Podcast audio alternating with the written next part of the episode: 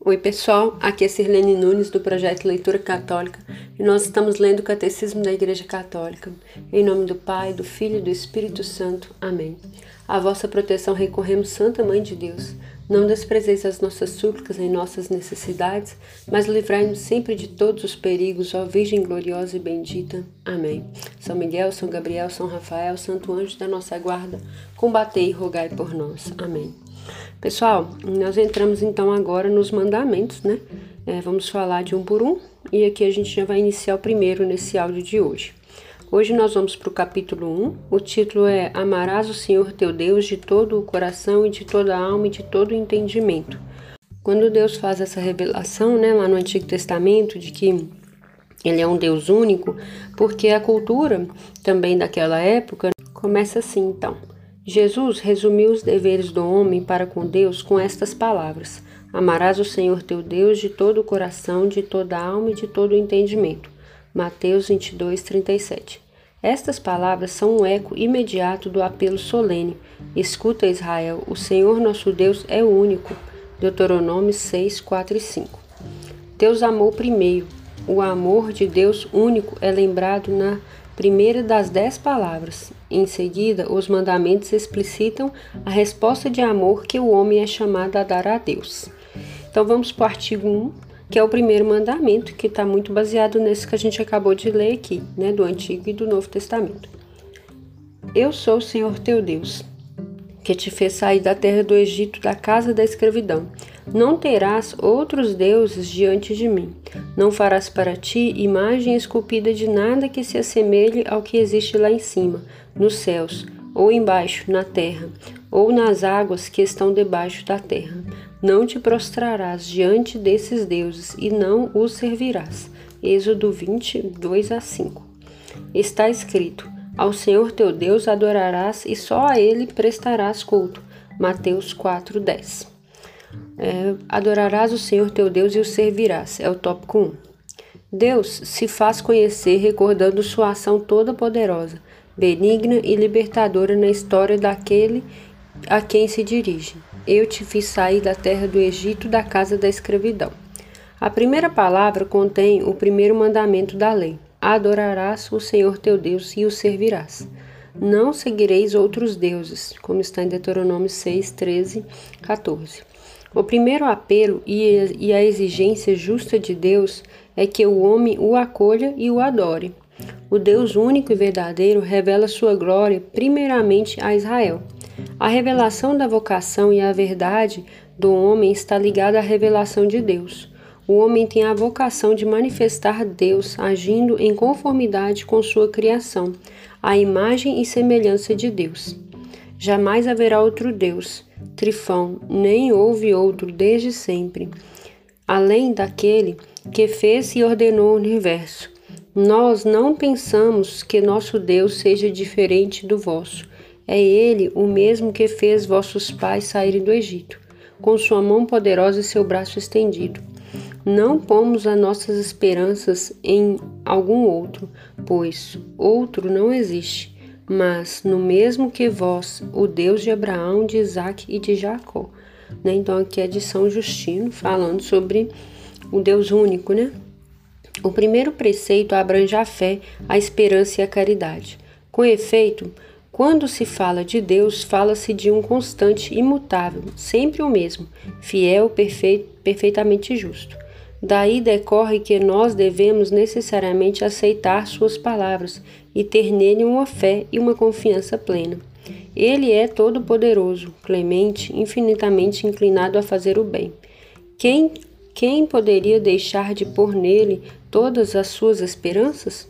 E quem poderia deixar de amá-lo, completando, contemplando os tesouros da bondade e da ternura que ele derramou sobre nós? Daí esta fórmula que Deus emprega na Sagrada Escritura, quer no começo, quer no fim de seus preceitos. Eu sou o Senhor. Pessoal, então aqui a gente falou um pouquinho é, já das virtudes que estão ligadas a este primeiro mandamento de amar a Deus, né, sobre todas as coisas, que são as virtudes teologais da fé, da esperança e da caridade. E aqui nessa parte que nós lemos, né, que faz aqui várias citações bíblicas, a gente já começa a pensar um pouquinho, né, é, não é possível a gente não amar um Deus que fez tudo por nós. Existiam diversos deuses, né? não, não existia ainda o judaísmo, né? ainda foi, foi o início de tudo. É, existiam diversos deuses. As pessoas adoravam tudo e qualquer coisa é, e tinham como se fossem divindades. Né? Então, o Deus vem para fazer todo o processo de libertação de escolha do povo escolhido lá de, de Israel, para mostrar que ele é o único Deus. Né? Então, desde Abraão, desde a escolha de Abraão, de Isaac, Jacó, toda a história do, do povo judeu, a gente vai ver Deus se mostrando como único Deus e como único Senhor. E aí vem a nossa fé cristã também, né? Porque nós descendemos da, da fé do judaísmo e nós cremos em um único Deus, né? Na Trindade, né? Que nós cremos num Deus que é único, três em um, como nós já falamos anteriormente da Trindade. E aqui então a gente vai falar um pouquinho das virtudes teologais ligadas a esse primeiro mandamento. Primeira, a fé. Nossa vida moral encontra sua fonte na fé em Deus, que nos revela seu amor. São Paulo fala da obediência da fé, como, como da primeira obrigação. Ele vê no desconhecimento de Deus o princípio e a explicação de todos os desvios morais. Nosso dever em relação a Deus consiste em crer nele e em dar testemunho dele.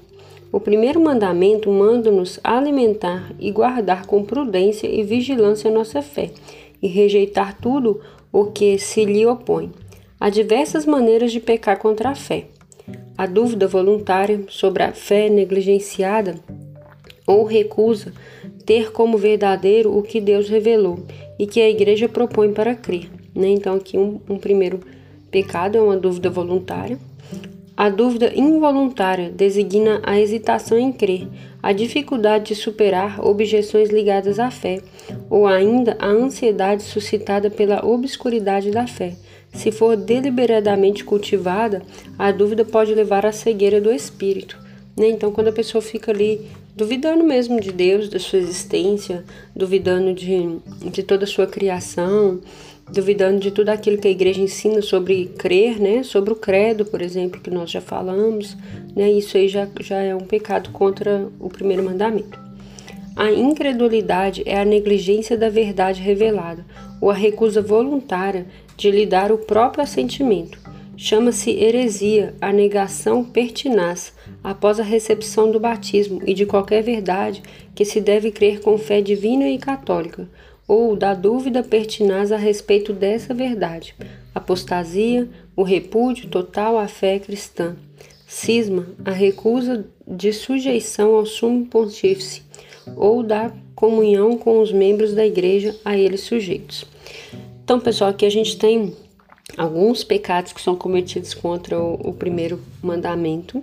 É, a, a, os primeiros que são, são tratados aqui é a questão da dúvida, quando a pessoa voluntariamente começa a negligenciar a fé, né, duvidar de Deus, da criação, né, ou uma dúvida involuntária que a pessoa vai, vai hesitando em crer, vai hesitando em, em confiar em Deus, vai hesitando na fé, e essa dúvida involuntária, se a pessoa não, não buscar conhecer mesmo, né, ela vai levando à incredulidade, né, ou a cegueira de espírito.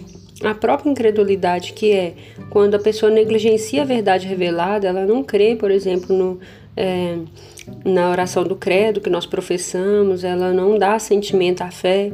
Né? Aí vem a heresia, que é quando a pessoa já não crê de forma alguma e ela começa a rejeitar o batismo, né? Isso é uma heresia, rejeitar o batismo, rejeitar as verdades reveladas, né, para a igreja, verdades reveladas é, em todo o fundamento da nossa fé católica. É, aí disso, da heresia, pode surgir a apostasia, que é quando a pessoa repudia totalmente a fé cristã, né? E aí até a palavra de Deus vai dizer que os tempos é, vindouros, né, viriam e surgiria muita apostasia, que é aquelas pessoas que não suportam a sã doutrina, né? Então já acontece atualmente é, o cisma, que é quando é, há uma, uma partição mesmo, né? Quando as pessoas rejeitam o Papa, né? E aí rejeita todos os membros da igreja. Foi o que aconteceu com o protestantismo lá nos anos 1500 e alguma coisa. Então, é, foi um cisma, uma partição na igreja que as pessoas pararam de querer estar sobre é, jurisdição, né, a, a, escolha do Papa como escolhido de Deus, um, um enviado como sucessor de Pedro, e aí isso também já é um pecado. Então, aqui, com, com relação à fé. A esperança. Quando Deus se revela e chama o homem, este não pode responder plenamente ao amor divino por suas próprias forças. Deve esperar que Deus lhe dê a capacidade de corresponder a este amor e de agir de acordo com os mandamentos da caridade. A esperança é o guardar confiante da bênção divina e da visão beatífica de Deus. É também o temor de ofender o amor de Deus e de provocar o castigo. O primeiro mandamento visa também aos pecados contra a esperança, que são o desespero e a presunção. Pelo desespero, o homem deixa de esperar de Deus sua salvação pessoal, os auxílios para alcançá-la ou o perdão de seus pecados. O desespero opõe-se à bondade de Deus e à justiça, porque o Senhor é fiel às suas promessas e à sua misericórdia. Há duas espécies de presunção. Ou o homem presume de suas capacidades, esperando poder salvar-se sem a ajuda do alto, ou então presume da onipotência ou da misericórdia de Deus, esperando obter seu perdão sem conversão, sem conversão e a glória sem mérito. Aqui então, pessoal, contra a esperança, né, contra a virtude da esperança, é, com relação ao primeiro mandamento. É, primeiro que nós devemos esperar sempre em Deus, né? Ter uma fé expectante, aquela fé que espera, porque todas as promessas de Deus vão se cumprir, né? Deus não é um, um, um Deus de meias palavras, toda obra começada será terminada. E aqui está falando do tipo de pecado que pode ser cometido, né? Quando a pessoa vai ao desespero, o que, que é o desespero? A palavra desespero é desesperar, né? Não, esper, não esperar mais. Então, quando a pessoa não espera mais de Deus, não espera mais alcançar perdão de seus pecados, auxílio de Deus, né? Então a pessoa comete o um pecado do desespero aqui. É, quando a pessoa é, tem a presunção, aí aqui está falando de dois tipos de presunção, né? Quando o homem é, se acha capaz de se salvar, ou seja, ele rejeita a Deus, porque se ele acha que ele vai se salvar por si mesmo, pelas suas próprias atitudes, ele né, não, não crê mais no poder de Deus. E, e pela presunção da onipotência, quando as pessoas acham que elas vão conseguir o perdão de Deus apenas porque ele é Deus, sem uma conversão, sem mudar de vida, é, sem, sem mérito nenhum, né? Então a pessoa pensar, ah, Deus é todo poderoso mesmo, se ele quiser, ele me salva. Né? Então isso é uma presunção. Deus ele é o todo poderoso mesmo, mas ele conta com a nossa conversão, com a nossa predisposição à fé, a, a crer na sua misericórdia, nas suas promessas. Então, isso também é pecado, né? Esperar só da onipotência de Deus e não fazer nada. Agora, a caridade. A fé no amor de Deus envolve o apelo e a obrigação de responder à caridade divina por um amor sincero. O primeiro mandamento nos ordena que amemos a Deus acima de tudo e acima de todas as criaturas, por Ele mesmo e por causa dele. Pode-se pecar de diversas maneiras contra o amor de Deus, como a indiferença, negligência ou recusa à consideração da caridade divina, menospreza a iniciativa de Deus em nos amar e nega sua força. A ingratidão omite ou se recusa a reconhecer a caridade divina e a pagar amor com amor. A tibieza é, a, é uma hesitação ou uma negligência em responder ao amor divino, podendo implicar a recusa e a entrega ao dinamismo da caridade. A assídia ou preguiça espiritual chega a recusar até a alegria que vem de Deus e a ter horror ao bem divino. O ódio a Deus vem do orgulho, opõe-se ao amor de Deus, cuja bondade nega e atreve-se a maldizê-lo, como aquele que proíbe os pecados e aflige e inflige as penas. Então, olha que gravíssimo, né, pessoal, aqui com relação à caridade. É, alguns, alguns pecados que a gente é, elencou aqui, né, como a indiferença, é, a ingratidão, a tibieza, né, que essa palavra parece estranha para a gente, mas é quando a pessoa ela hesita, né, ou ela negligencia a resposta do amor divino. Né? Ela não, não crê mais no amor divino, e isso pode implicar na pessoa não ter caridade, né, com as pessoas, consigo mesmo. A assídia, que também é uma palavra um pouquinho difícil, mas que nada mais é do que preguiça espiritual. Preguiça de rezar, preguiça de ir à missa, preguiça de, de fazer um, um, um sacrifício, uma abstinência, um jejum, né? É, ódio a Deus, que aí já é bem grave mesmo, quando a pessoa nega tanto a Deus que ela chega ao ódio é, e se opõe ao seu amor, né?